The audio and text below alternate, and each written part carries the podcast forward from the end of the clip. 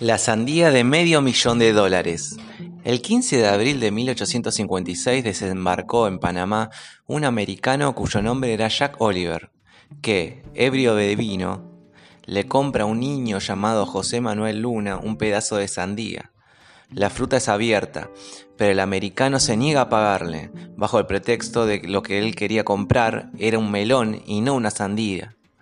El niño reclama, su madre se le acerca, amenaza y dice injurias al pasajero que le da una patada y descarga su revólver sobre el niño.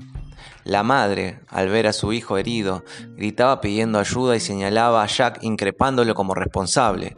Inmediatamente, y ante la evidencia de las circunstancias, las campanas de alarma no se hicieron esperar y en un tiempo aproximado de 20 a 30 minutos comparecieron 15 personas de color con nacionales armados a la estación de ferrocarril donde un grupo de norteamericanos estaba refugiando. El tiroteo comienza con el uso de revólveres del lado de los americanos y de fusiles del lado de los negros. El retoque de alarma había alertado a toda la ciudad. El gobernador del estado, acompañado de uno de sus parientes y cónsul de los Estados Unidos, seguido de su canciller, llegan a caballo al lugar de enfrentamiento. Todos hacen loables y corajudos esfuerzos por detener la efusión de sangre. Enseguida, los negros y los naturales del país parecen ceder ante la promesa de liberar al pasajero que había disparado sobre el niño, y el fuego cesa de su lado. Pero los acontecimientos siguen un curso sangriento. Cuando una descarga general sale de la estación del ferrocarril de las filas americanas, dirigida sobre el grupo donde se encontraba el gobernador, su pariente, el cónsul de Estados Unidos y su canciller. El sombrero del gobernador fue atravesado por una bala, su pariente recibe una esquirla en unas piernas. El canciller de los Estados Unidos fue alcanzado por tres proyectiles, uno de los cuales se aloja profundamente en el muslo. El caballo del cónsul ha sido alcanzado por cinco balas. Muchos negros colocados detrás del grupo reciben ligeras heridas. A partir de ese momento nada ha podido dominar a la multitud. De los dos lados el tiroteo ha sido muy fuerte y la policía llega, armada, en un grupo aproximado de 50 hombres comandados por el jefe de la gendarmería. El propio gobernador da la orden de abrir fuego y de responder a la fuerza con la fuerza y de apoderarse de la estación donde los pasajeros se habían atrincherado y hacían vanos esfuerzos por disparar sobre el grupo de negros con un pequeño cañón cargado de metralla.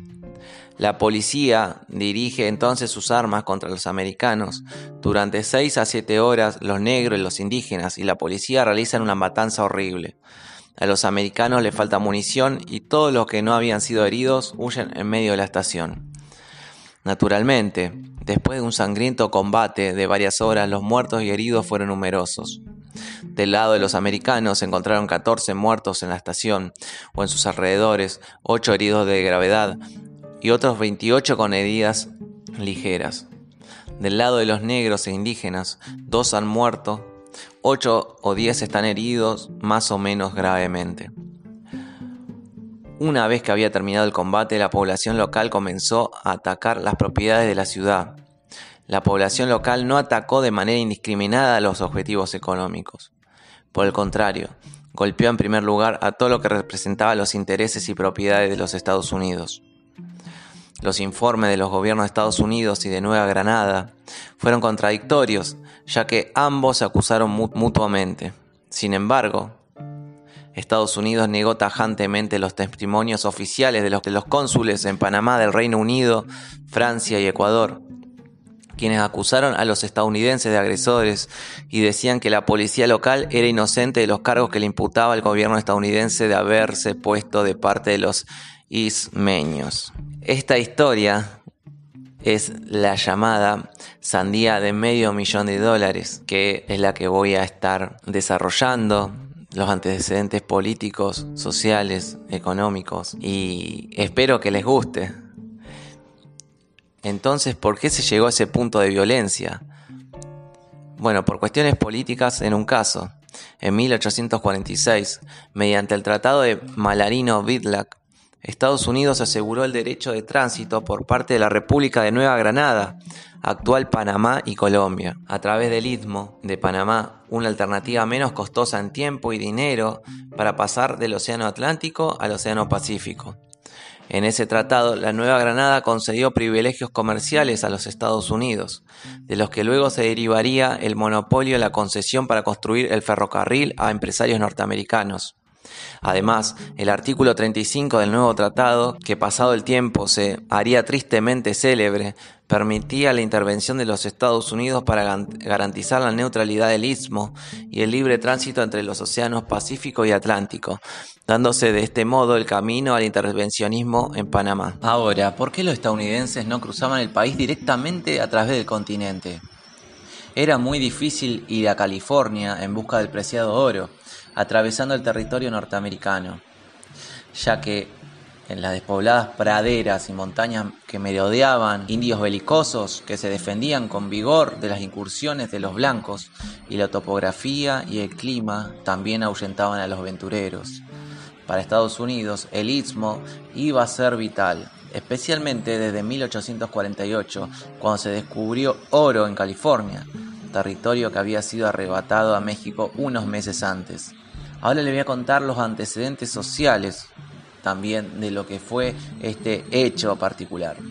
Hacia 1850, Estados Unidos se encontraba construyendo el ferrocarril transísmico, que fue entre 1850 y 1855, lo que provocó una gran afluencia de ciudadanos estadounidenses en la zona, tanto de trabajadores como de transeúntes, que ciertamente mostraban un comportamiento extremadamente arrogante, violento y agresivo en contra de la población local.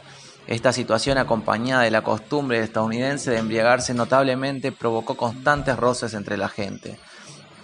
El tratado Malarino-Vidlak, en su artículo 35, además otorgaba un tratamiento preferencial a los ciudadanos estadounidenses respecto de los naturales y otros extranjeros residentes en la zona, quienes no veían con simpatía el tratado ni ese artículo en particular, lo que provocó un fuerte sentimiento anti-estadounidense. Una gran cantidad de la población que provenía de Estados Unidos era racista, porque en los estados del sur de ese país aún existía la esclavitud y buena porción de los aventureros procedía de esos territorios. Teniendo en cuenta que la población panameña era negra, indígena o mestiza, los primeros roces y enfrentamientos entre los norteamericanos y los habitantes locales se dieron por cuestiones raciales. Gran parte de los viajeros portaban armas de fuego y los problemas entre borrachos eran frecuentes. Bueno, finalmente las consecuencias. El 19 de septiembre de 1856 desembarcó un destacamento de 160 soldados y tomó posesión de la estación de ferrocarril. La ciudad se mantuvo en calma y tres días más tarde las tropas se retiraron sin haber hecho ni un solo disparo. Esta breve ocupación, el primer paso de intervención armada en el Istmo, estaba justificada según el gobierno estadounidense por la cláusula del Tratado de 1846, mediante la cual los Estados Unidos garantizaban la neutralidad del Istmo para que el tránsito no se interrumpiera o se estorbara. Aunque siempre se hace relacionado esta invasión al incidente de la tajada de la sandía, lo cierto es que se dio a solicitud de Francisco de Fábrega, vicegobernador del Istmo, para evitar un conflicto armado entre miembros de los partidos conservador y liberal que acusaban a los primeros de fraude en las pasadas elecciones. Finalmente, el gobierno granadino aceptó su culpabilidad y firmó el Tratado Errancas el 10 de septiembre de 1857 y estableció una suma resarcitoria de 412.394 dólares estadounidenses en oro para los damnificados, que fueron integrados recién en 1865. Pero no fue solo Estados Unidos quien exigió indemnizaciones, también lo hicieron Francia y el Reino Unido, cuyos ciudadanos en, en el lugar se vieron afectados.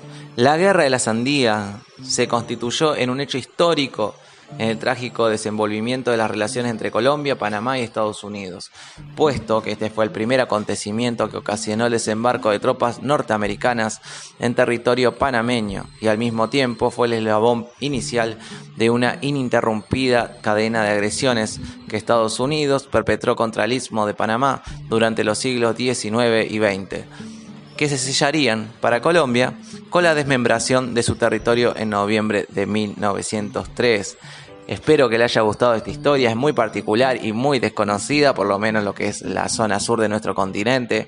La verdad, un hecho súper interesante como una sandía pudo desencadenar semejante aluvión de acontecimientos. Es obvio que ya estaban todos los ingredientes y lo único que faltaba era la chispa para que se encendiera el polvorín pero no por esto deja de ser un, un, incidente muy particular en la historia de nuestro continente. Así que bueno, le envío un abrazo a todos. Nuevamente le dejo mi email aquino.raúl.gmail.com.